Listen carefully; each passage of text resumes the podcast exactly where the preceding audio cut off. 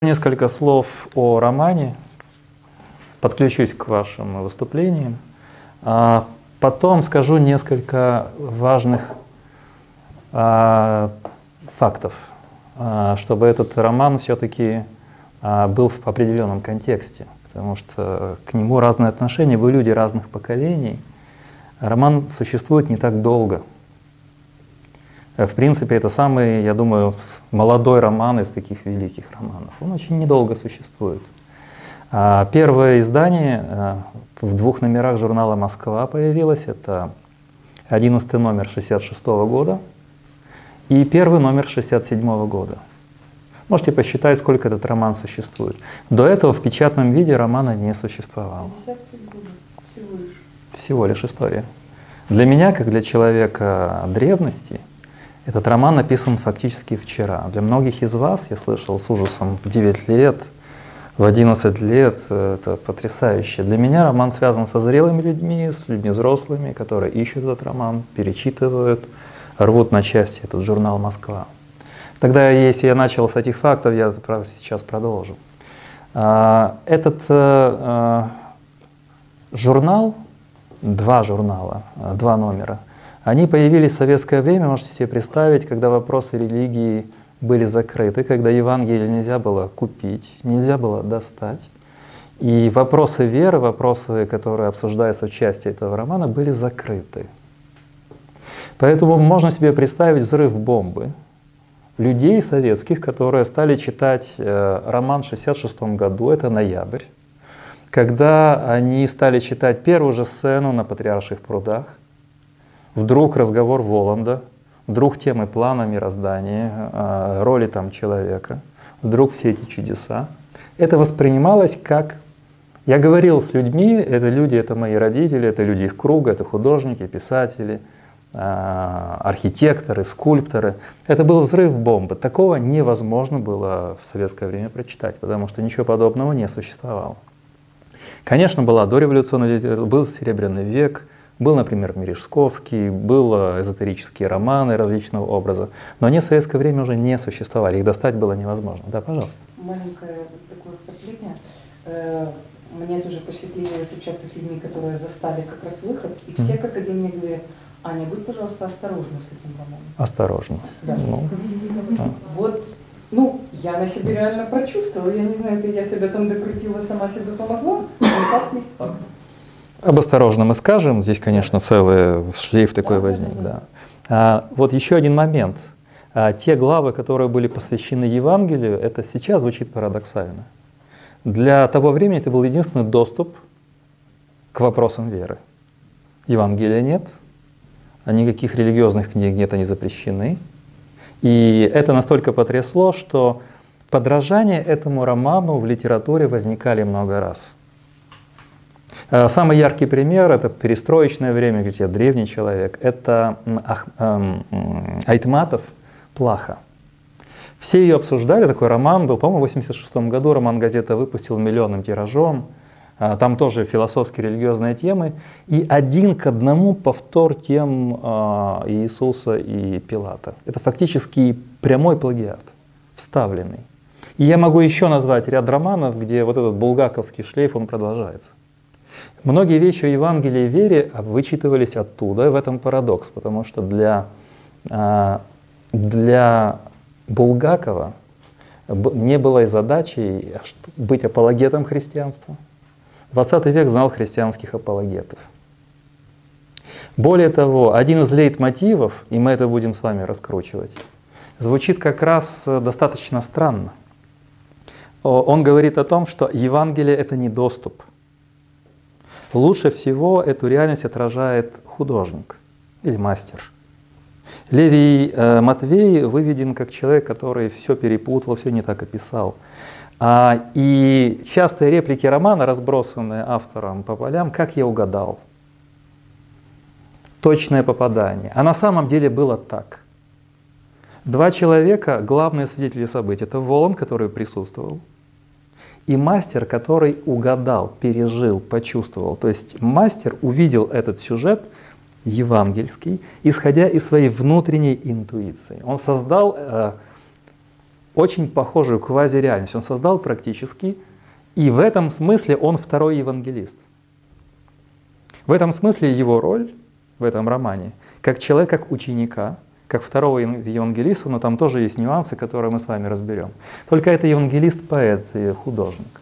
Итак, 66-67 год, этот роман, зачитанный до дыр, там пошел и на бизнес-ход в советское время, бизнесом тоже мыслили, категориями бизнеса. Почему роман вышел э, только в первом номере 67-го? Ну, потому что они объявили подписку. Тогда журналы боролись за деньги, за подписчиков. Вот журнал вышел в 11 номере, а в 12 не вышел. В 12 номере реклама на следующий год. Продолжение романа будет в первом номере 67 -го года. И советские люди ринулись подписываться на журнал «Москва». Ушли колоссальные деньги, чтобы дочитать роман до конца. Это первая дьявольщина, которая... Первые проблески бизнес-мышления советских людей того времени. А потом роман вышел совершенно другой редакцией.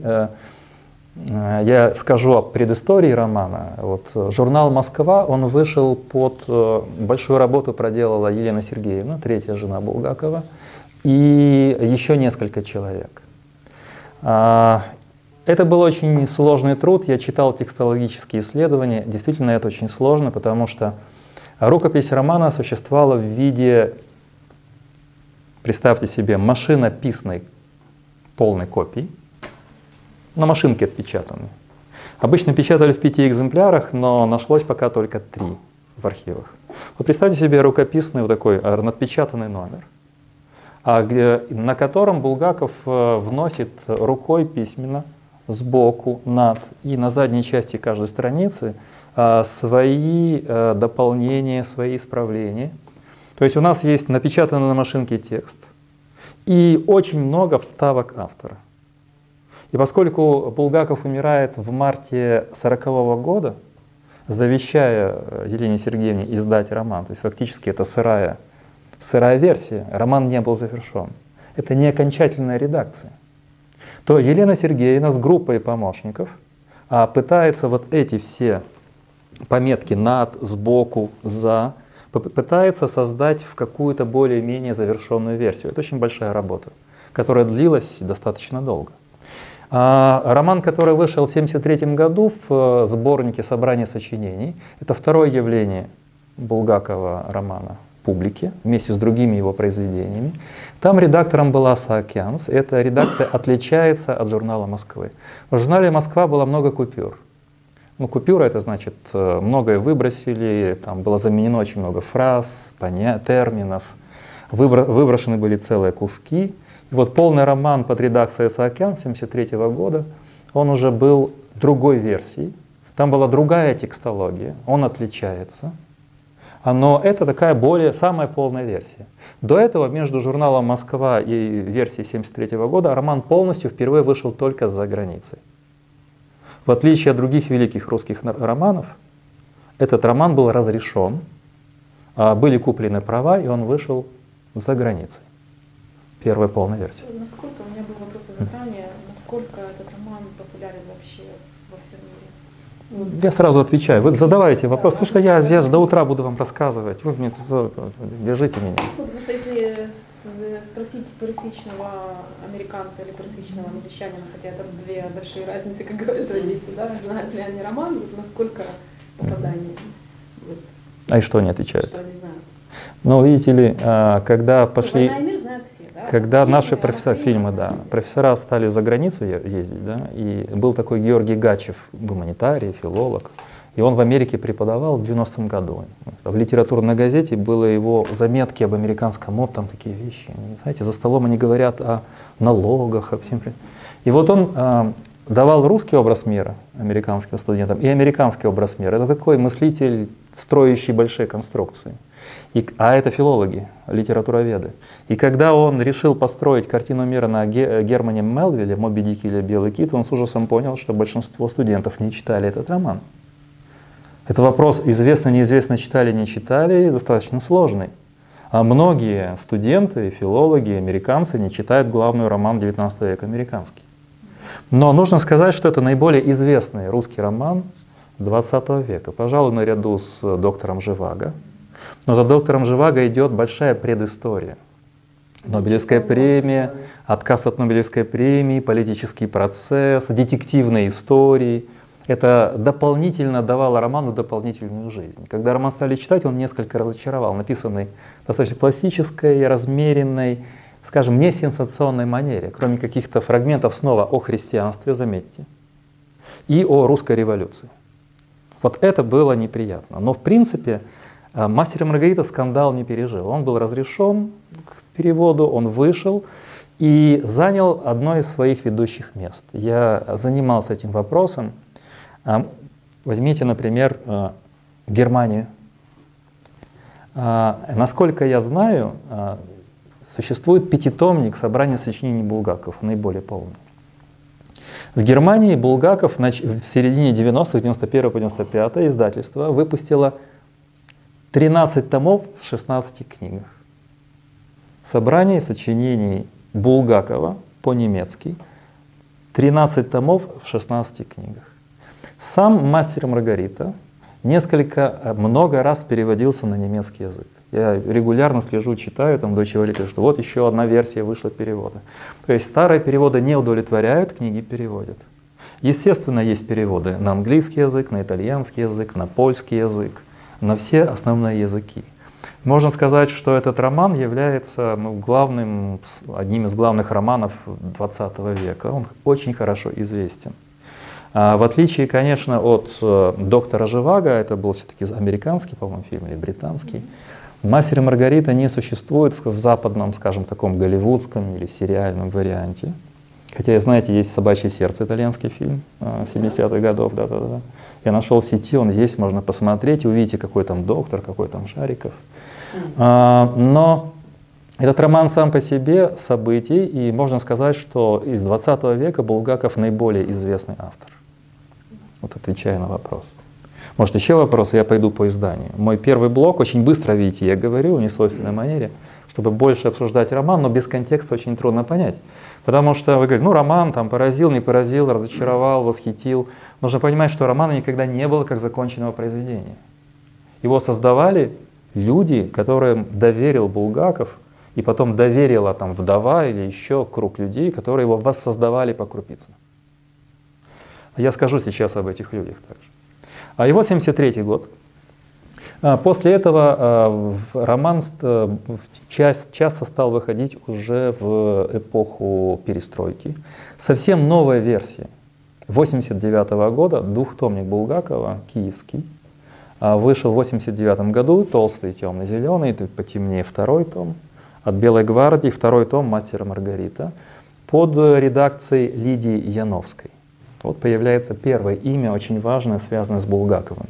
Лидия Яновская, а, киевлянка, потом она жила в Харькове, потом эмигрировала в Израиль и умерла в Израиле в 2011 году. Лидия Яновская а, приезжая из Харькова в Москву, близко общаясь с Леной Сергеевной, с людьми, знавшими Булгакова, работая с архивом, готовила первую советскую монографию о творчестве Булгакова. Дважды в печати была подготовлена ее книга, и два раза эту книгу, скажем, не печатали. Наконец она вышла в таком урезанном исправленном виде впервые в 1983 году. Лидия Яновская, наша с вами, а, скажем, землячка, она в пер первую написала монографию о творчестве Булгакова. Опять совсем недавно.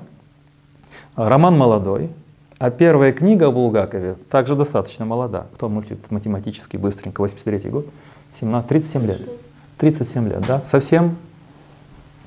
А, что еще о Булгакове мы знаем? Несколько книг, есть Булгаковская энциклопедия. Но я скажу сейчас свою субъективную точку зрения. Несмотря на э, расколдовывание, дешифрацию, разные эзотерические вот эти вот все толкования, Булгакову на интерпретаторов не повезло. Я, читая литературу вокруг Булгакова, конечно, я ее не всю прочитал, но основное прочитал, вижу, что вот Булгакову не повезло. Льву Толстому повезло, Достоевскому повезло, там, Пушкину повезло, многим повезло.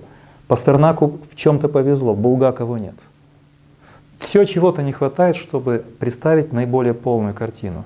Поэтому, когда вы читаете этот роман, знаете, что вы один на один с этим романом, и нет конгениального литературоведа пока еще, который показал бы всю его глубину. Подобно тому, как я могу назвать Достоевский, Толстой там, и многие-многие другие авторы, которые выстраивали свои гениальные интерпретации. Роман до конца еще не истолкован. Он молод, первая монография совсем недавно, а глубокое истолкование еще ждет своего времени. Несмотря на то, что книга все читают, читали с детства, все хорошо знают, он закрыт пока. Мы попытаемся к нему приблизиться. Итак, 89 год. А, и уже после 89 года пошли издания, несколько, еще одно имя Мариэта Чудакова. Она была назначена, в, если не ошибаюсь, в 60-х годах официальным хранителем а, архива Булгакова в Москве. И вот между Яновской и ею возник конфликт. Этот конфликт описан в одной из последних книг Яновской. А, Мариэта Чудакова готовила рукописи, и она является вторым известным автором, который писал о Булгакове. В 1988 году вышла ее книга «Жизнеописание Михаила Булгакова». Мариэта Чудакова. Вот второе имя. Так? Лидия Яновская, Мариэта Чудакова. А, после этого очень много сделал для интерпретации два автора, и я завершу с этим. Первый из них это Лосев, который был, а, я так понимаю, после Чудаковой, человеком, который занимается с архивами, готовит э, тексты и так далее. И э, Борис Соколов. Вот как раз он написал много книг, толкующих Булгакова, его мистику, его религию, его философию. И он является автором булгаковского словаря где очень много есть статей. Вот любую статью, там Воланд, персонажи, исторический контекст. Может, кто-то видел, может, кто-то купил, может, кто-то купит. Булгаковский словарь. Булгаковский словарь. А, и завершая вот это э, краткое вступление, потом переходя к роману и к самому Булгакову, а, я скажу, что последние лет, если не ошибаюсь, 15, возникло новое явление, очень интересное. Я Прожив Новый год с Булгаковым, зная, что будем заниматься, еще раз пережил, но я читал в этот раз не просто этот роман, а я читал его э, разные версии. Они изданы, вот э, это не лучшее издание, но текстологически вполне приемлемое. «Князь тьмы», полная история мастера Мры. Здесь все основные рукописи. А, и здесь видно хорошо, как развиваются, вырастают, меняются главные персонажи романа. В самой ранней версии 28-29 года еще нет ни мастера, ни Маргариты. Перед нами детективное исследование, когда автор работает вместе с советским детективом по следам удивительной истории, произошедшей в Москве. Это такой детектив, водевиль, отчасти фэнтези. Еще нету главной канвы. А этот, э, эту версию романа отчасти еще набирала, и есть рука записывала вторая жена э, Михаила Афанасьевича. А, вторая версия, в 30 году он ее сжигает. Мы знаем, что этот роман существовал, поскольку он пишет письмо в скажем, вышестоящие политические органы. 18 апреля ему 30 года звонит Сталин по поводу работы в Амхате, по поводу постановки его пьес. Состоялся знаменитый разговор Сталина и Булгакова, где Булгакову разрешено работать. Не хочу пересказывать, вы это увидите в фильмах, воспоминаниях, это все очень известные сюжеты. И с 1931 года начинается писание разных версий романа. А, вначале он называется «Копыта инженера», потому что Воланд не сразу стал Воландом, он был Фаландом. Он был инженером, он был черным магом. А он был э, еще и под разными именами. И вот, наконец, шаг за шагом «Князь тьмы» называется роман. А, «Золотое копье» называется роман. В конце концов, он останавливается на «Мастере Маргарите». А, очень интересно сличать э, варианты. Иногда видно, как Булгаков в поздней версии пытается смягчить и убрать некоторые излишне фантастические вещи. Ну, например, а, «Прощание с Москвой», которое очень похоже на Киев в описании. А, ну, там, значит, внизу город, э, его охватывает э, грусть, потом вдруг у него возникает чувство путешествия, это цыганское бродячее чувство, а он осмысливает слово «навсегда». Да? И в одной из ранних версий не кота штурмуют э, в квартире известной, да, вот эти вот с сетками, с пистолетами, а холм, на котором стоят кони, эти всадники, штурмуют целое подразделение со специальным оружием, а, с специальными аэропланами. И вот этот свист, который вы слышите э, в конце романа, в одной из предпоследних глав, этот свист был частью а, э, значит, э, борьбы с этими вот военизированными группировками, которые штурмуют этих всадников. Очень много спрятано, очень много отброшено. Это значит, что Булгаков искал. И, возможно, если бы у него было больше времени, роман приобретал бы еще и другой вид – а, где-то затушеванный, где-то какие-то очень резкие вещи отброшены. Это был поиск. Итак, э, то, что я вам очень советую, когда мы с вами завершим, вы напишите эссе, посравнивать, посмотреть разные версии. Это очень интересно. А, вот э, я теперь перехожу к третьей завершающей части, чтобы сказать о романе. Захар говорит, откуда Булгаков все это брал, вот, э, насколько это потрясающая эрудиция. В романе существует а, несколько точек зрения. Вот как Оксана говорила о школьниках, две группы. Так принято и среди утонченных, глубочайших людей, ценителей литературы, делиться на две группы. А есть группа снобов, которые считают роман, ну, конечно, значительным произведением, серьезным, но не шедевром. Что это не лучший русский роман 20 века – что даже местами он написан неровно и плохо, а, и к нему литературные претензии. А вторая группа интерпретаторов, теологи, философы, когда все увлекались, э, сказали, подняли свой голос, что это ужасная теологическая интерпретация. Например, Сергей Сергеевич Аверинцев, известный филолог, мыслитель, много занимавшийся в 60-х, 70-х годах Святым Писанием, новейшими исследованиями, говорил о том, что нет, это не Иисус. Это некая пародия, это некая тень. Ишуа Ганоцри, который всех называет добрым человеком, это пародия на христианство, пародия на веру. И то, что многие из вас искали как а, понимание каких-то важных религиозных, теологических э, вещей, связанных с верой, эти люди считают, что это некая профанация, что это несерьезно. Во втором фильме, который я вам порекомендовал, там отец-диакон э, Андрей Кураев э, вообще экстравагантную версию предлагает, согласно которой э, Булгаков не любит Ешуа Ганоцри, и он утверждает диакон Кураев, что этот образ странный, нелепый создает мастер вместе с Воландом. Это их, это как бы Евангелие от Воланда, Евангелие от сатаны. Вот такая тень Иисуса, тень Христа, тень Бога. Нелепая, странная и так далее и тому подобное. Мы сейчас рассмотрим, правы ли эти авторы.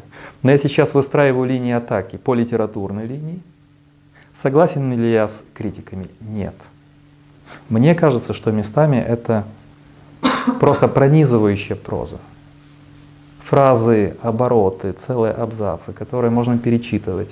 Они блестяще написаны, они порождают в нас определенные ощущения. Нам, взрослым людям, читать художественную литературу неприятно. Мы ее все меньше читаем, правда? Кроме Оксаны, которая преподает литературу. Мы больше любим фактологию, какие-то вещи – и красоты, описание у Гоголя степи в Тарасе Бульбе, ну, нас уже никак не заходит. С романом «Мастер Маргарита» не так. Здесь такая проза, которая не является лишней, не является просто литературными красотами. Она работает на восприятие целостный роман. Поэтому я не согласен. Что касается Ишуана Ганосри, мы поговорим потом, через несколько минут. Итак, э, этот роман имеет шесть версий основных.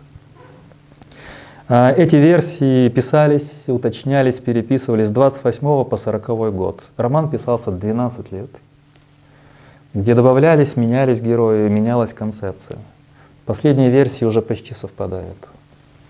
И если мы хотим понять роман, мне кажется, лучше читать сразу несколько версий. Это будет интересно. Вот все, что я хотел сказать о предыстории романа. Эти 12 лет, сложная текстология. Я причем сличал. Вот текстолог, у Лидии Яновской есть заметки о Булгакове, они есть в свободном доступе, ее книга. Написано ярко наблюдение, воспоминания. И там есть глава о текстологии. Она пишет, как текст устроен, и как к нему важно подходить, и он может по-разному прочитываться. И она пишет, как многие редакции ложно толкуют замечания Булгакова. Там, где Булгаков хочет наметить линию, то есть рассуждает по поводу романа, в 1973 году эта часть включается как часть романа, например. То есть текстологически это сложно. Вопросы по поводу становления. Вот такая книга, непростая. Фактически это открытый проект, как сегодня говорим. Он очень зависит от того, как текстологи, издатели это подают. Но, к счастью, есть уже версии, которые мы сами можем слечить, сравнить и увидеть эту линию.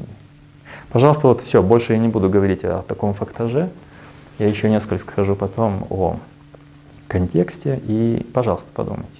Булгакова отец, да, был богословом? То есть он был из семьи, у которой религия была э, достаточно... Я, правда, сейчас, наверное, могу путать какие-то факты, потому что, с одной стороны, это советская действительность, а с другой стороны, там э, кто-то был богословом.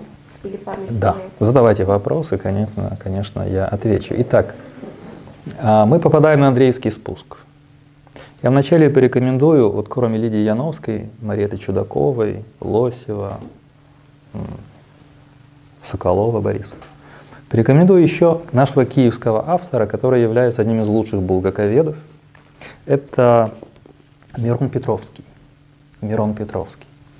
И в 2001 году вышел сборник его статей в виде книги, называется «Мастер и город».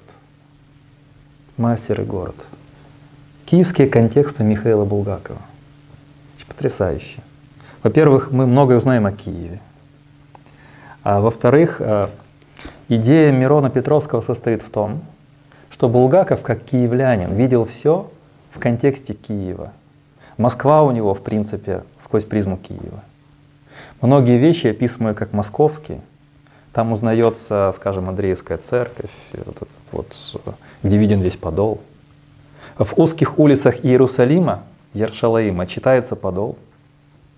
Его восприятие всех вещей, связанных с христианством, с ощущением вот, Палестины, во многом это киевская действительность. Он реконструирует эти вещи. У Лидии, у Лидии Яновской есть еще интересный момент. Вот, например, чтобы вы поняли, сколько контекстов. В Киеве до революции, поскольку это был там, Серебряный век, образованное общество, очень много ставили Вагнера – и Киевская опера, всеми любимая в Киеве, она ставила все э, главные оперы, связанные с кольцом Нибелунга. Представляете, что такое? Вот там есть э, э, полет Валькирий. Валькирия, одна из опер четырех. В 1907 году она была поставлена в Киевской опере. А потом музыканты Киевской оперы уже в летом в Купеческом саду, Мариинском парке – уже без э, исполнителей играли просто музыку, которую они играют в течение года. И как вспоминают, вспоминают киевляне и сестры Булгакова, люди, приближенные к этому кругу, что весь Киев был там. То есть Киев ходил на, там, в оперу, слушал Вагнера или там, там, Чайковского или еще кого-то. А потом на летних открытых террасах музыканты оперного театра уже играли, весь Киев собирался слушать э, кон- концерты. Да? И вот полет последний – когда всадники несутся, в ранних версиях практически совпадает с описанием Вагнера полета Валькирий. Мы даже слышим эту музыку. Потом в последней версии он убирает, немножко стирает сюжеты. Вот развивающиеся плащи, несущиеся кони. Это специальная музыка, которую очень Гитлер любил. Э, э, Лени Рифеншталь ставила съезд победителей, съезд победителей, это после ночи длинных ножей, когда Гитлер снижается в Нюрнберг, идет музыка из полета Валькирий. Вот представьте, когда будете читать еще раз вот этот фрагмент, когда летит эта свита вместе с мастером Маргаритой, включите полет Валькирий. Да, это его киевское прошлое. И вот здесь очень много этих сюжетов воспроизводится ей. теперь мы переходим к роману. Настроились?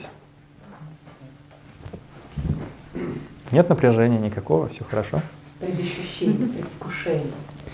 А, Вы знаете, мне очень, это для меня тоже первые попытки говорить о таких вещах, о романах. И поскольку для меня существует много слоев, это очень сложно, я попытаюсь задать вам несколько вопросов вначале. Попытаюсь на них ответить. А, После этого, если мы успеем, мы вместе почитаем несколько фрагментов. Если нет, тогда уже на завершающем занятии. А вопросы будут достаточно простыми. А, Первый вопрос будет совершенно банальным.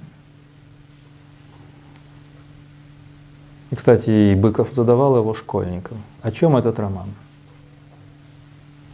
Если вы сможете в трех предложениях сказать, пожалуйста. Следующие вопросы будут чуть сложнее, но они будут касаться самого содержания, и мы попытаемся обменяться мыслями. Итак, о чем этот роман? А конформизм? Всего авторство. Мгм. Вот давайте сейчас обменяемся. Алла говорит, что этот роман о конформизме. Это очень лаконично. Поясните в двух предложениях еще, что это значит. А, Прежде всего, авторский конформизм а, в части, на мой взгляд, он многоуровневый. а, И это такой, знаете, как бы постоянный компромисс э, в части описания действительности а, Мгм. Во многих ее проявлениях. И с вот этой вот дозволенностью, такой оглядкой, а можно, а, а- а может быть все-таки вот я вот так это напишу, и какое-то действительно заигрывание я в этом постоянно осматривала. Заигрывание кого? С кем? Автора? Автора а, с тем окружением, в котором он вынужден был жить.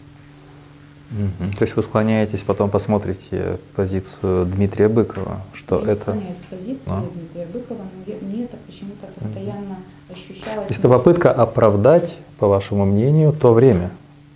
То есть роман это оправдание Это сталинизма. оправдание не сталинизма, а Ну, себя. но время было сталинизм. Что ты все еще продолжаешь жить в этом времени.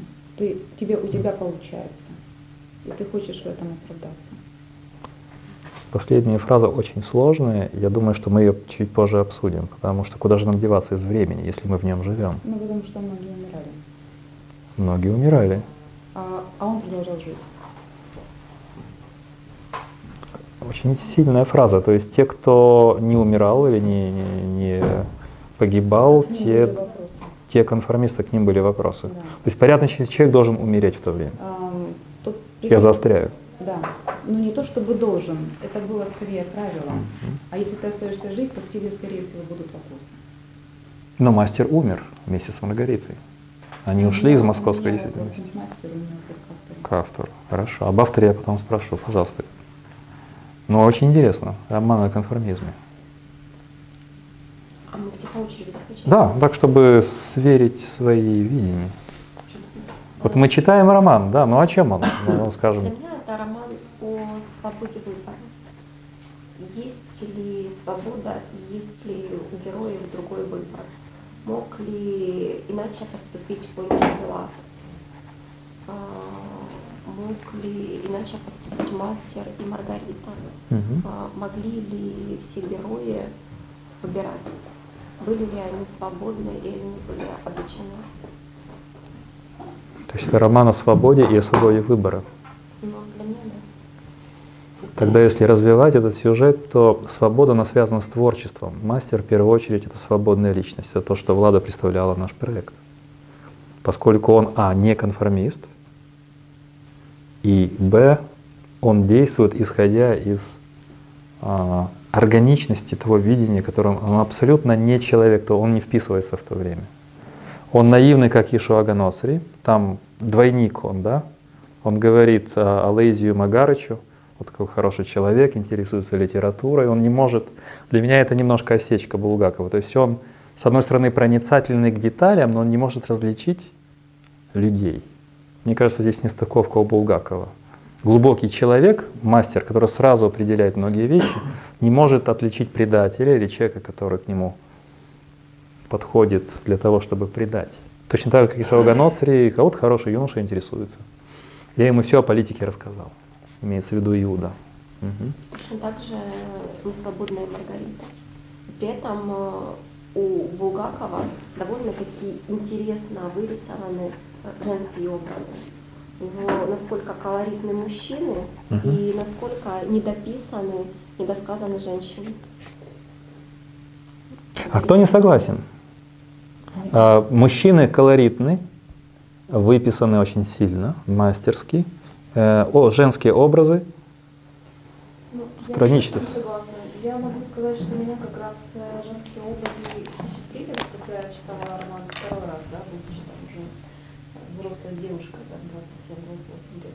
И как раз женс- э, женские истории в этом романе меня тогда и зацепили на тот момент. И может быть он не за счет выписывания, а за счет каких-то вот, он, он не то, что это как импрессионизм какой-то, да, то есть он не выписывает детали, но он дает, вот, бросает на холст эти краски, и они настолько впечатляет, что тебе детали не нужны, детали каждая себе там додумывает где-то как-то под себя. Для очень хорошо. Давай, сейчас, Аня, попробуйте, а мы будем усложнять позицию. Вот э, Оксана запустила эту роль. У нас всегда описание, о чем роман, но по женским образом. э, Опишите Маргариту. Кто это? Как он ее описывает? Сейчас мысль закончу. Мгм. Я частично у меня есть вторая позиция. Для меня в описании персонажей, что женских, что, что мужских, как и основных, так и каких-то просто второстепенных мимо проходящих, очень много чеховских таких м, кратких характеристик, вот, м, мазков, таких набросков, которые, абсолютно согласна, позволяют дальше додумать и сложить целостный образ. Как будто бы он дает наброски вот этой оболочки, а дальше каждый содержание себе дополнительно додумывает. Вот как основные такие мазки. Э, То есть мы должны достроить персонаж э, в своем воображении. Он э, обозначен пунктиром, а, широкими мазками, без деталей. даются детали Мгм. краткие, емкие меткие, которые на самом деле очень глубоко характеризуют персонажей Так, так, так. и позволяют дополнительные детали э, дополнить самому. Грубо говоря, вот есть какой-то такой шаблон, шатер, основной такой вот Мгм. цельный каркас, оболочка. А дальше содержимое, дополнительные какие-то моменты человек домысливает сам, исходя из своего знания и эпохи, и людей, которых он видит перед собой вокруг.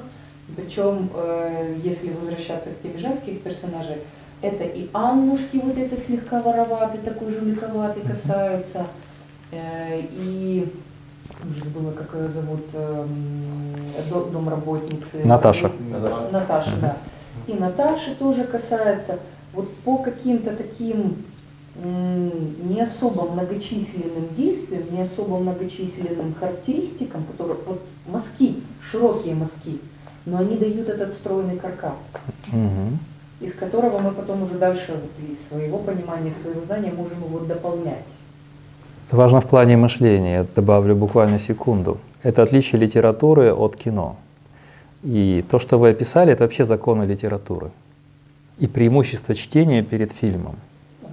Потому что в чтении мы соучаствуем, мы создаем персонажа, мы дорисовываем в описании города, в описании личности, в описании жестов. Фильм дает нам актера. И поэтому, с одной стороны, фильм а, «Мастер и Маргарита» сделан прекрасно, с другой стороны, я, когда читаю роман, я абсолютно вычеркиваю своей памяти, потому что это мешает. Это влазит назойливо, Тем ну, это уже да, дискуссии, но когда нельзя себе представлять э, актеров, образы из фильма в романе. Роман совершенно другой, начиная с мастера, который абсолютно не соответствует описанию.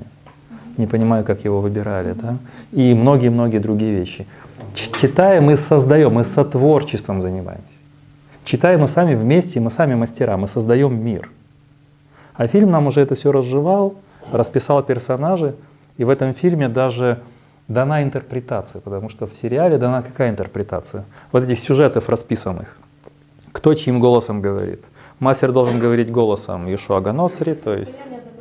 А, нет, там по, по персонажам, кто в какую эпоху представляет, потому что у каждого двойники. Например, Ишуа Ганосри — это мастер. Да? Например, Леви Матвей — это Иван Бездомный, например. И вот, или там а, Афраний, соответствует там, вот, московской реальности. И режиссер, чтобы это совсем зрителям объяснить ясно, он, а, часть актеров говорит не своими голосами, чтобы зритель понимал фильма, что это он аватар, например, того, того или того персонажа. Это очень вредно, потому что тогда мы не, создаем. Дальше. О чем Для роман? меня вот о чем вы говорите, это очень простое объяснение, почему я крайне редко смотрю экранизации.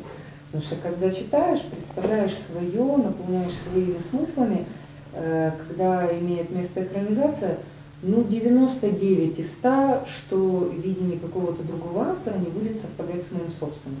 Поэтому если я уже смотрю, то для меня экранизация это какое-то вот отдельное целостное произведение серии Мгм. по мотивам, на тему, я четко понимаю, что это видение другого человека. Для меня это роман касательно вот дополнения, в первую очередь, если пытаться так же лаконично, как Алла, об ошибках, э, о том, как разные ситуации каждому из персонажей подбрасывают испытания.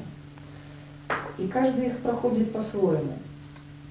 Э, Я читаю линии и мастера, и Маргариты, и того же Ивана Бездомного, всех, кто там в психушку попадал.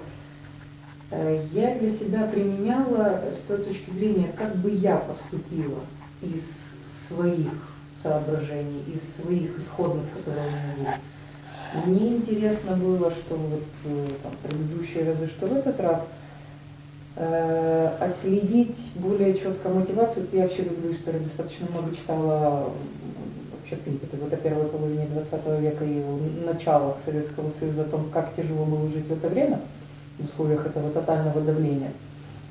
Эм, Мне было очень интересно отследить, э, как каждый э, действовал, исходя из своих соображений, исходя из своего, то, что говорится, шкурного интереса. Насколько я готова была бы пожертвовать какими-то вещами, насколько я готова была бы принять такую мотивацию. Мгм. В большинстве ситуаций я не согласна, и я благодарна тому, что в моей жизни так сложилось, что я могу себе это позволить. Могу позволить себе честность, эм, не жадность, не алчность, э, вообще в принципе быть другой. И вообще в принципе жить в это время, Мгм. когда сейчас гораздо проще многие вещи даются, Хорошо, хорошо. Мгм. дышится. Кстати, вы могли бы вместе с Оксаной выписать хорошую концепцию, потому что свобода воли и свобода героев связаны с вашей теорией ошибок. Ошибаются все, и те, кто конформист, и те, кто свободен, потому что свободно связано с этим. И в принципе их судьба, этих персонажей, она как раз связана с тем, что они хотят быть самими собой. Это еще непонятно, быть свободным это не ошибка, мы не ошибаемся, желая быть свободными поскольку они как раз и попадают в эти сложные ситуации, исходя из того, что они свободны. Свободному человеку сложнее. Нас учат психологи, что быть свободным это легче, но свободным быть сложнее. И в романе несколько свободных людей. А Иван Бездомный становится свободным. Он говорит фразами «изменившийся Иван», э, там как бы «воскресший Иван». Да, да, да, да. Вот он хочет показать, что вот этот человек, который воскрес, да, тоже один из факторов воскресения в, в то же время, да. Но свободных несколько, причем свобода Маргариты дана в достаточно экстравагантных мазках, скажем так, поскольку для определенного времени, здесь, кстати, ошибка Быкова, поскольку он читал роман Сталина, у Сталина низкий вкус, и он вот эту всю эротику ему давал нет большей ошибки фактологической, потому что Сталин свободную любовь 20-х прикрыл, он был достаточно аскетичным, а, судили на парт э, этих самых собраниях за разные хождения налево, и вот эта вся эротика и прочие вещи меньше всего могли бы понравиться Сталину. И даже удивляюсь, почему Быков позволил себе такую неточность. Абсолютно неправильное описание психотипа сталинского. А, пожалуйста, дальше основные идеи. Вот по поводу свободы буквально одно, одно предложение. Для меня это и с Булгаковым созвучно, и с тем, что в моей жизни произошло. Для меня эта свобода очень сопряжена с э, одиночеством, с определенной э, отрешенностью, отдаленностью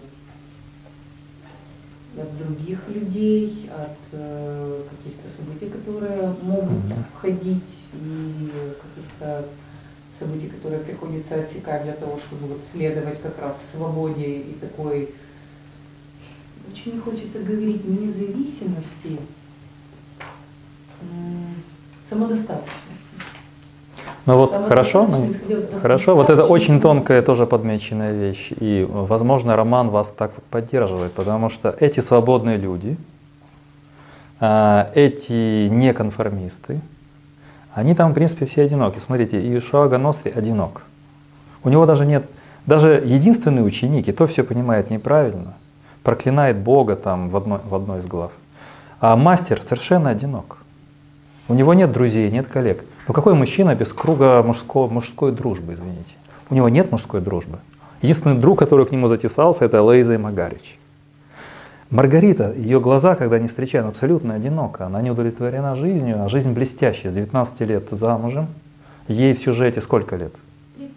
30 лет, кстати, в разных... А, да, 30 лет, то есть она уже 11 лет замужем живет на втором этаже особняка, все у нее есть. А он описывает это в главе явления Маргарита заглавленной, что все сто, сотни тысяч женщин Москвы завидовали бы ей. Но вот это одиночество. А еще у него было у мужа очень много хороших, интересных знакомых, она могла бы интересоваться ими, но ее это не интересует. Иван Бездомный. В конец романа у него жена, которая успокаивает, там полнолуние колет ему успокоительные и так далее. Фактически я не думаю, что это близко ему по духу человек. Он одинок совершенно. Воланд, он говорит, я всегда один. Воланд говорит, я всегда один. Получается, что главные яркие персонажи это одиночки. Вакуум общения. Они одни, да? Это хорошо подмечено, потому что свобода дается неспроста. Пожалуйста, теперь. Вы можете не добавить и подхватить. Да, для меня роман, э, ну, кроме того, что он о вере, о вере в Бога, он еще о вере женщины и мужчины, потому что о жертвенности, которую, то есть Маргарита, будучи mm-hmm. такой одинокой, она тем не менее мастера подпитывает, и она, она заставляет его верить в себя. Она его муза, она его вдохновляет. И она идет на жертву, она продает, по сути, душу дьяволу, да, если так можно интерпретировать, за успех, творческий успех мастера. Ну, это вот об этом. Mm-hmm. А, Поэтому ну, о, о любви, для меня это роман в том числе о любви, о вере к Богу и о вере женщины в мужчину или мужчины в женщину, о любви к Богу и о любви между мужчиной, мужчиной и женщиной. А, и то, как эм, они страдают, от этого, да, то есть казалось бы, испытание. Да, испытание. Угу. Э, еще о призвании. О призвании, о том, что как важно найти свой талант, и вот эти все метания мастера в университете, это все там и призвание, и э, другую личность, да, потому что тут два сюжета. Призвание, он историк по профессии, угу. А, он выигрывает деньги, он пишет роман. Роман — это вообще-то символ призвания. Да. В доме, где он заслужил покой, он тоже будет что-то писать, непонятно что. Один из вопросов романа не завершен. Ну, роман завершен, уже все, сюжет завершен, он что-то там будет писать.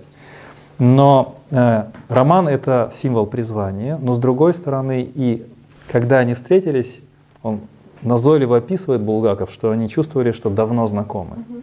Это такой старый платоновский сюжет о том, что она чувствует себя среди людей одинокой, а это человек, который личность, с которой это встреча личностей.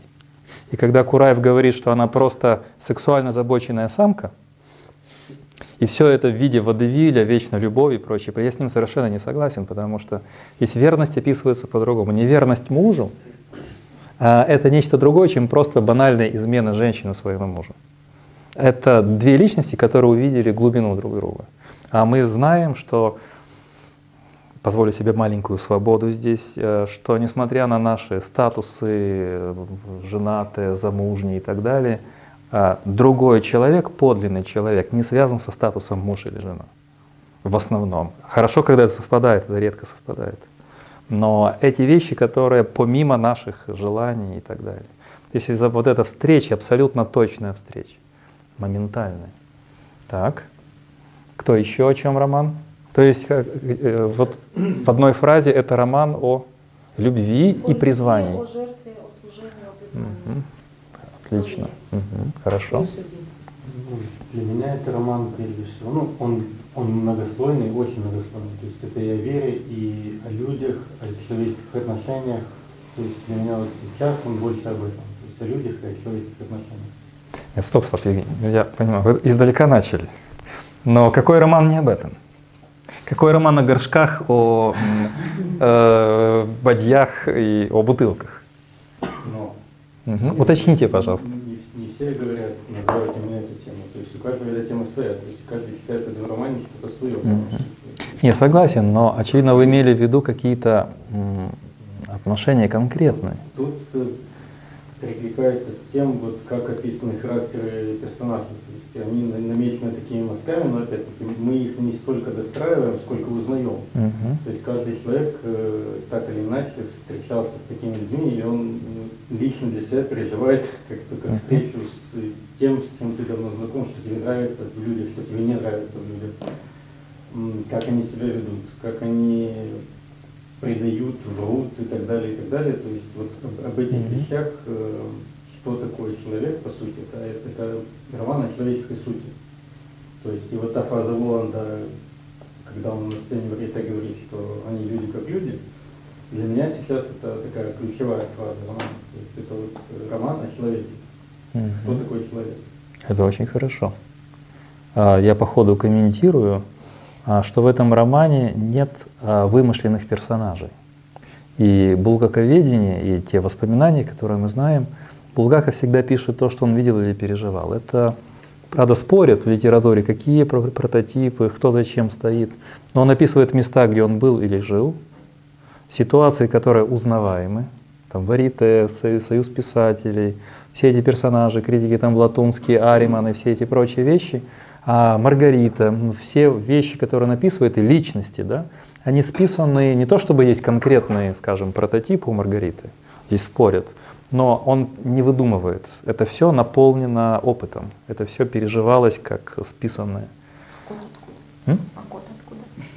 А, знаете, о коте отдельная история, потому что был цикл романов э, эзотерических э, до революции, и кот уже фигурировал. А Отчасти кот перешел от Гофмана, там о коте Муре, отчасти такие романы Крыжановской, там тоже, по-моему, есть кот. То есть это, это тоже не придуманный персонаж, он здесь просто выписан очень ярко, и иногда у Булгакова хороший дар эм, гоголевский дар смеха, да, потому что он описывает, вот если бы я как литературовед разбирал, Булгаков мастер словосочетаний. Там сказала окаянное животное, там, например, да, или, э, значит, молчаливый Иван э, там кивнул. Вот эти, они очень смешные, и они описаны, когда вот да, квартирный вопрос. Вот эти все вещи, они порождают смех. И он переходит от мистики той проклятой квартиры, где люди пропадают. И читатели того времени понимают, от чего они пропадают. А потом от мистического верха, чтобы читатель не очень заморачивался в пафос, он переходит юмору, что пропала, значит, вот у того и того жена, но не окончательно. Вот. Да, то есть от страха, вот этой мистики, сталинизма и вот этой чертовщины, он приходит к пропаже жен, но вот они пропали не окончательно. Одна объявилась там, другая там, была замечена одна. Опять же, это мастерство, чтобы не перегнуть с вот этим пафосом, да, там, где э, чертовщина, глубина мистики, и тут же занижение юмором, Ослабление накала. ослабление накала. И это читается как целостность. кота, он же традиционно считался такой чертовщиной, вот, э, ведьма, с котом Чёрный изображают. кот. Да. А, Да, там еще присутствует в разных э, версиях черный ворон. В а, окончательной версии он присутствует слабо, но в предыдущих он и в той квартире сидит, и когда свита, он на плече у него черный ворон. Это два таких существа. По поводу свиты целая литература, кто это? Кто этот лиловый рыцарь? Кто этот паш? Кто Азазел? Азазел менял свои облики несколько раз. Так, пожалуйста, кто еще? Да?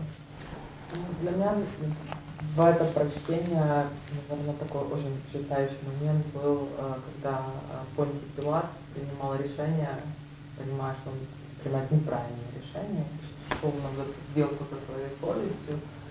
Вот для меня такой очень страшный момент был, когда безысходность. Ты ничего не можешь сделать. Понимаешь, что это неправильно. С Оксаной связано, свобода воли. Да, что этого человека нельзя казнить. А когда он несколько вопросов задавал э, священнослужителю по поводу принятого решения, Представитель общины. представителю общины. Это первосвященник. первосвященник. Мгм. А, а точно ли, а вы уверены? Да. И он понимает, почему они принимают такое решение, и ничего с ним не может поделать. И вот я как-то на себя Он нажал с нажимом, да, что Да. это мнение прокуратора, иудеи, да. Да, вот. Еще так, раз тебя спрашиваю. может, и там Мгм. те совершали более серьезные преступления, и в то же время он понимает, почему они выносят такой вердикт, и ничего не может сделать. А, и- а в руках э, э, жизнь человека. И был очень такой э, момент, когда этот э, первосвященник говорит, так это же вы вынесли такой вердикт, вы же его обрекли на казнь. И от нас словно сейчас просите, чтобы мы его не казнили. Ну, такой контекст был. И вот это, конечно, такая сделка с самим собой. Там вот есть сюжет по поводу, это по поводу а, иудаизма будущего и по поводу вот этих вещей, связанных с иудеями. Это, казалось бы, несколько брошенных фраз, но Пилат проклинает. И он говорит, что еще будут тут легионы. всё.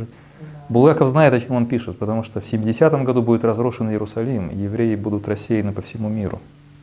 Храм будет разрушен. Фактически здесь э, он как пророк. И в этом смысле это очень опасная, неполиткорректная мысль Булгакова, которая стоит в э, ключе христианской традиции. Еврейский народ был проклят, выдавая Христа на э, смерть. Это вещь, которая сейчас запрещена везде. Это, это вообще не, не политкорректная вещь, и это целая литература. Но тогда, в то время, это рассматривалось, как христианин мог так думать. Сейчас ни в коем случае нельзя об этом говорить. Вот Пилат проклинает, иудейский народ проклинает Ершалаим, проклинает вот этих вот всех э, священников. Священство исчезло с тех пор, храм исчез, был разрушен, и священники теперь нет. Есть раввины, у евреев храма. Это очень сильный сюжет. Вот трижды спросив, вот как трижды Петр отрекся от Христа, так трижды первосвященник, как олицетворение Синедриона, огласил решение Синедриона, священников. Это мы даже вырежем, это очень напряженный момент. И получается, что Пилат здесь в каком-то смысле пророк гибели храма и разрушения Ершалаима. В романе это из-под воль брошено несколько фраз, но за ними стоит целая история, целое событие. В романе много таких вещей, да? Так? Притом в то время, я понимаю, контекст того времени, людей в расход пускать было достаточно просто, никто там сильно не задумывался. кого Это там- когда? а кого там э, по совести или не по совести казнили. И тут, я так думаю, по времени, если проследить, сколько по времени длился диалог Понтия Пилата с Ешо, то есть это был ну, достаточно короткий период, и Понтий Пилат понял, насколько эта личность значима и насколько, ну, условно, не окейно его казнить. И он этого не заслуживает в такой короткий период времени, потому что людей там казнили, вешали. Почему роман называется «Роман о Пилате»? Ну, это, в принципе, что же Мгм. ситуация, это ситуация, связанная с властью. То есть любой, кто достигает власти, он, ну, к вопросу, у него уже выбора нет. То есть, собственно говоря... Ну вы заметили, что в романе несколько раз, что он пишет, он за Пилата попал в психиатрическую, так же, как и Иван. Постоянно подчеркивается, что э, мастер написал роман о Пилате, не о Ишуа Ганоцри, не о каких-то философах, а именно о Понтии Пилате. Почему?